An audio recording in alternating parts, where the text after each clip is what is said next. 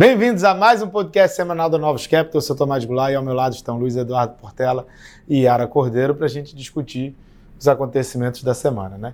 Então, o, o evento mais esperado era a revisão é, do CPI com relação é, à metodologia, desenvolvimento sazonal. O Waller tinha falado que era um assunto muito relevante. Na verdade, essas revisões de CPI nunca são um assunto de extrema relevância. Como ano passado você tinha tido uma revisão muito significativa, que tinha deixado a trajetória de inflação mais flat ao longo do ano, eu acho que o Waller tinha medo né, de um desconhecimento de que agora você é, repetisse, né? porque a trajetória do início do ano foi o core CPI foi muito alto no início do ano e foi desacelerando ao longo do ano, o que traz uma perspectiva de inflação cadente. Ele estava com receio de acontecer a mesma coisa e, e, e, apesar de não mudar a inflação do ano, a cara dele dela ser uma inflação é, mais estável zona sem mostrar queda. E essa revisão do CPI, ela efetivamente não trouxe muitas novidades.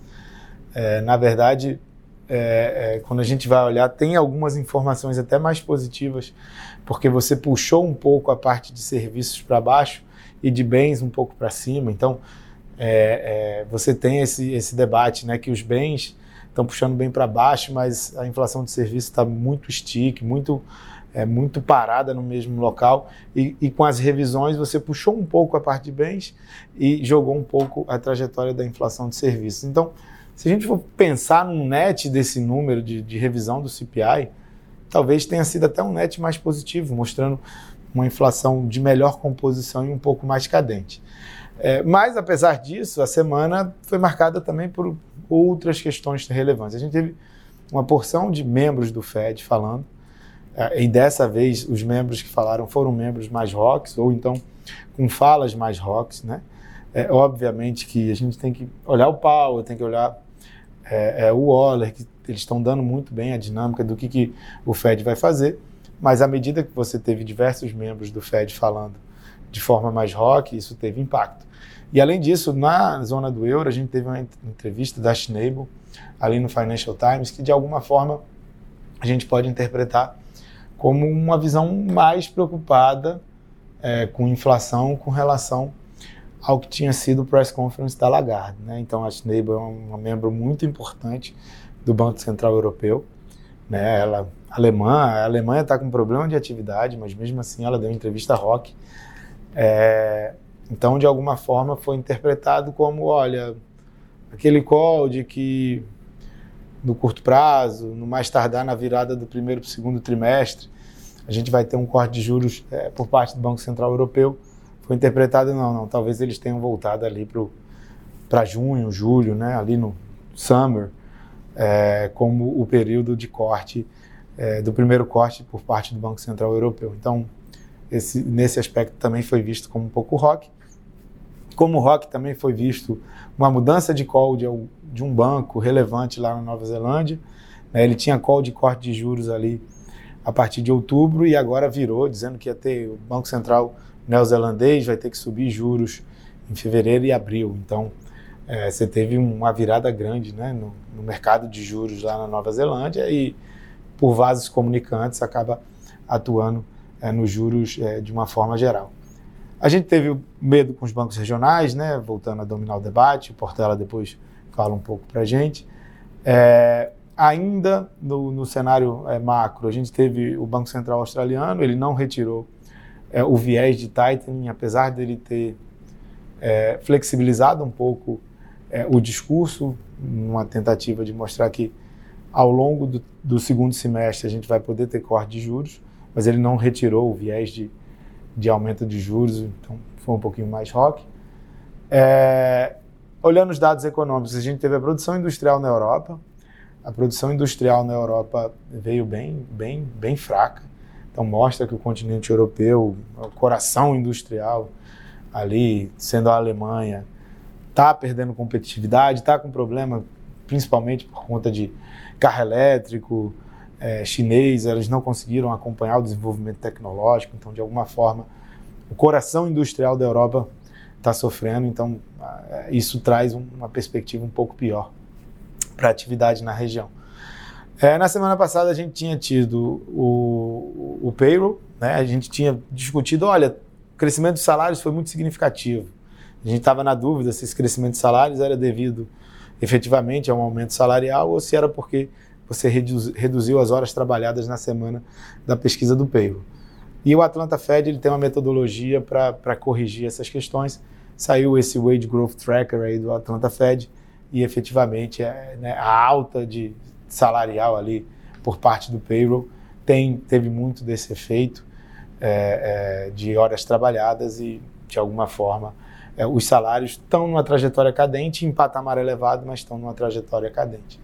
E, por, por fim, a gente teve é, na China né, a, a, mudança é, do presidente do órgão regulador chinês numa tentativa do Xi Jinping de é, combater né, o excesso de pessimismo no mercado acionário chinês, que vai batendo no sentimento da população, vai trazendo uma perspectiva mais negativa de atividade, é, vai trazendo um fluxo de saída de recursos.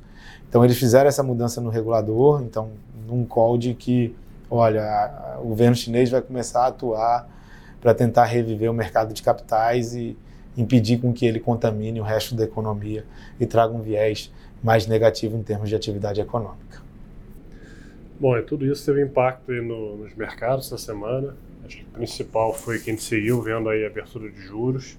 Então, como o Tomás falou, teve vários integrantes aí do Banco Central né, da, da Europa, dos Estados Unidos, própria Inglaterra, né, todo mundo um pouquinho mais cauteloso, né, mais, mais do lado rock, justificando essa abertura de juros que a gente viu. Então, isso teve impacto no mercado de juros, que abriu ao redor de 15 bips é, na semana, tá? É, chegou a contaminar aqui um pouco o Brasil também, que abriu menos, tá? abriu, abriu 7 bips, né? então o mercado está tá mais gelado aqui, está oscilando pouco. Né? Mas acho que o principal é, foi essa revisão que a gente viu hoje. Tá? Então por quê? Porque alguns integrantes importantes é, do FED, como o Waller, né, tem, falaram bastante da preocupação com a revisão do CPI que saiu hoje. Como o Tomás falou, a gente viu que toda a queda da inflação que a gente viu no segundo semestre, que estava muito mais puxada por, por bens né, caindo, né, então, é, e serviços ainda caindo também, né, mas, mas numa velocidade é, mais lenta, né, é, quando a gente viu os números de atividade mais fortes, principalmente no mercado de trabalho, isso trouxe preocupação para o FED de que, olha, eu estou vendo atividade forte, estou vendo que a inflação está desacelerando, né? caiu para 2%, três meses, seis meses valorizaram, mas muito em função da parte de bens, né? serviços ainda é, é, tá, tá mais lento, né? então vou precisar ver mais dados. Eu acho que essa revisão traz mais tranquilidade, porque ela revisou essa parte de serviços para baixo e bens para cima. Né? Então mostra que a desinflação foi mais equilibrada. Né? Então o Waller, que é um, é um integrante vocal, né, que tem falado bastante no FED, falou muito sobre essa revisão, porque lembrando, um ano atrás saiu essa revisão do CPI, toda a melhora que a gente achava que estava tendo na inflação não teve. Teve uma revisão toda para cima do CPI e o FED teve que fazer aquele cavalo de pau que a gente lembra no passado. Né? Estava achando que o FED tinha parado de cair os juros, né? teve a revisão do CPI, teve os números fortes e a gente em março estava discutindo se o Fed ia voltar a subir 50 bips. Não subiu porque teve a quebra dos bancos. Os bancos quebraram, mudou todo o cenário. Então, quem está fazendo um paralelo né, com o ano passado, é, a, gente, a gente não concorda, a gente não acha que o cenário está mudando né, para o Fed mudar a cabeça de começar a cair os juros. Tá? A parte da inflação está tranquila, a atividade segue forte sim. A gente tem que ver se tem algum viés sazonal aí do período janeiro, tem sido muito forte. A questão do salário, a gente sabe que foi horas trabalhadas que caiu bastante, puxou para cima. Todas as outras variáveis de, de, de salário estão mostrando um, um cenário mais, mais benigno. Outra coisa importante também, o CPI que sai semana que vem, terça-feira, é, o esperado é que o core tinha algum risco de piscar 0,4. Tinha muita gente ali com 0,33, 0,34, então se sobe um pouquinho, tem o arredondamento é para 0,4 né? E depois dessa revisão toda, depois dos números atualizados, muita gente revisou para 0,25. Então agora o risco é piscar 0,2. Né? Então, se a gente pegar a agenda da semana que vem Né? O Waller vai falar, acho que na quarta ou quinta-feira. Depois do CPI, se vier o CPI ali 0,20 e pouco, depois dessas revisões, ele foi um cara muito vocal que falou: eu quero, primeiro, saber se a inflação que caiu ano passado foi verdadeira, né? se tiver revisão, pode ter sido, pode ser que não seja, e eu quero ver mais dados. Então a revisão a gente sabe foi mais positiva.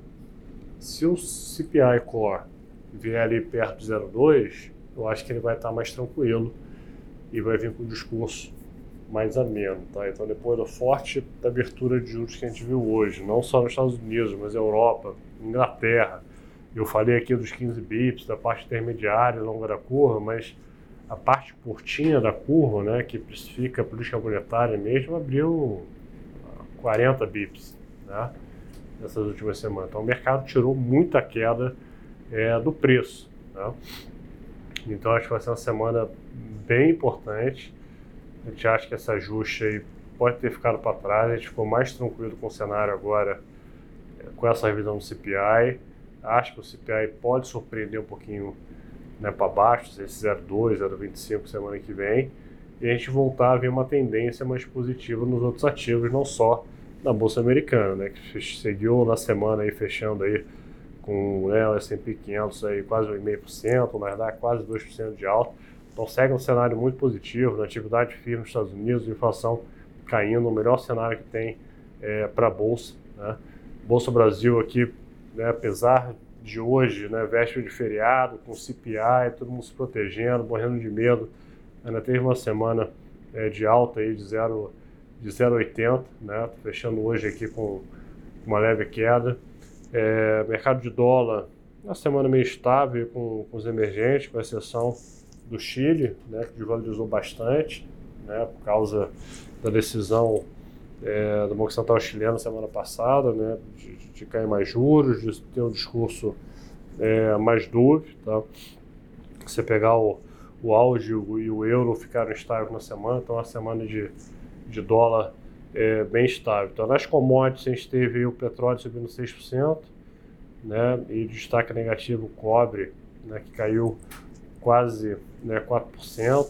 No mercado acionário, a NVIDIA é, subindo é, 9%, esse é um destaque é, da semana, ofuscando aí, né, acho que o medo dos bancos regionais, né, que a gente ainda viu, o impacto na Europa, no Japão, de que tem exposição é, é, o mercado nos Estados Unidos, mas bancos muito pequenos, não, não teve impacto é, é, no geral. Tá?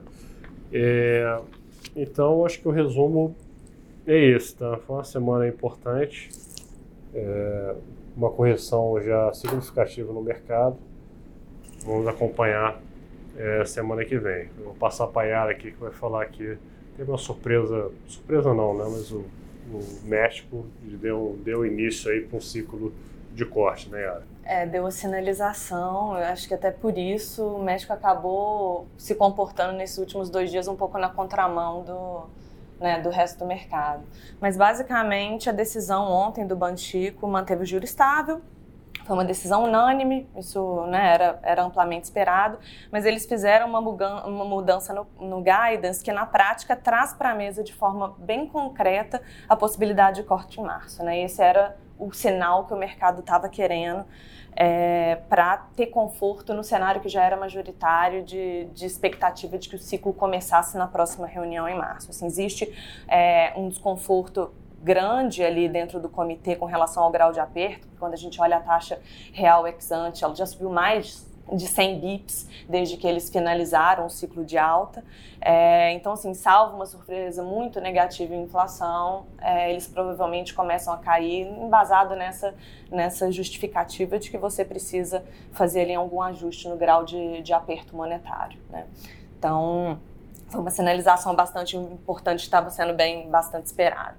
É, e aí aqui de Brasil a gente começou a semana ali na terça-feira com a ata do Copom, é, não trouxe grandes novidades em relação né, ao que esperar para frente. O PCE é de 50 bips no curto prazo, eles inclusive continuaram garantindo as duas próximas reuniões é, e provavelmente a gente vai chegar ali no meados do ano ou já discutindo ou iniciando uma discussão sobre redução de pace mas a gente teve algumas informações um pouco mais rocks ali dentro em termos de discussão, né?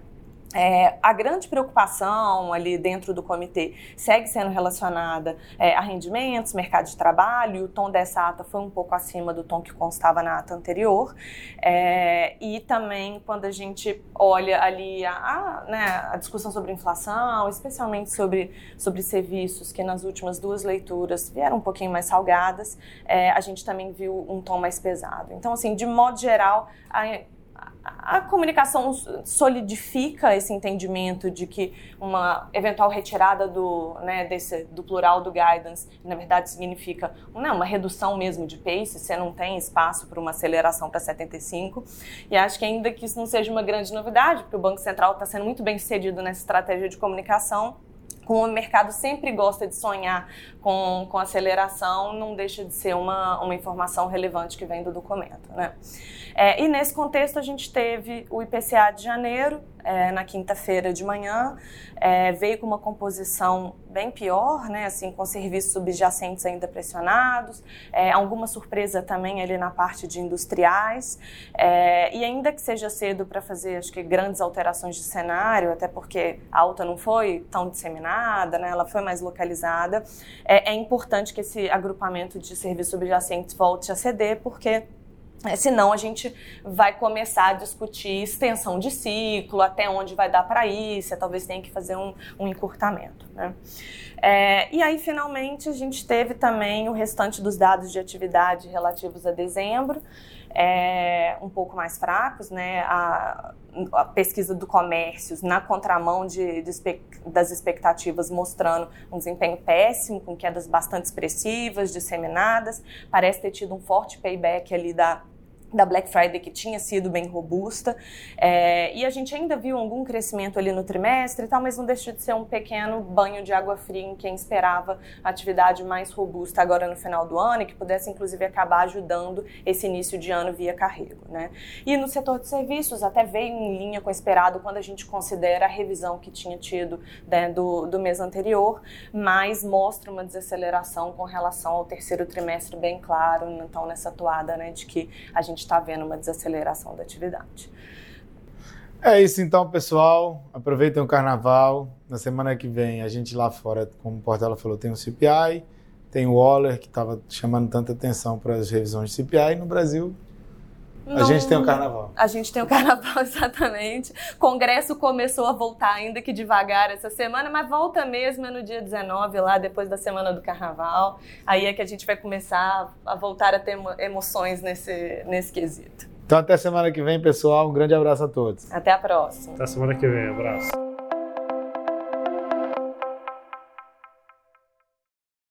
A Novos Capital, gestora de recursos limitada, não comercializa nem distribui cotas de fundos de investimento ou qualquer outro ativo financeiro. Este podcast não constitui uma oferta de serviço pela Novos e tem caráter meramente informativo.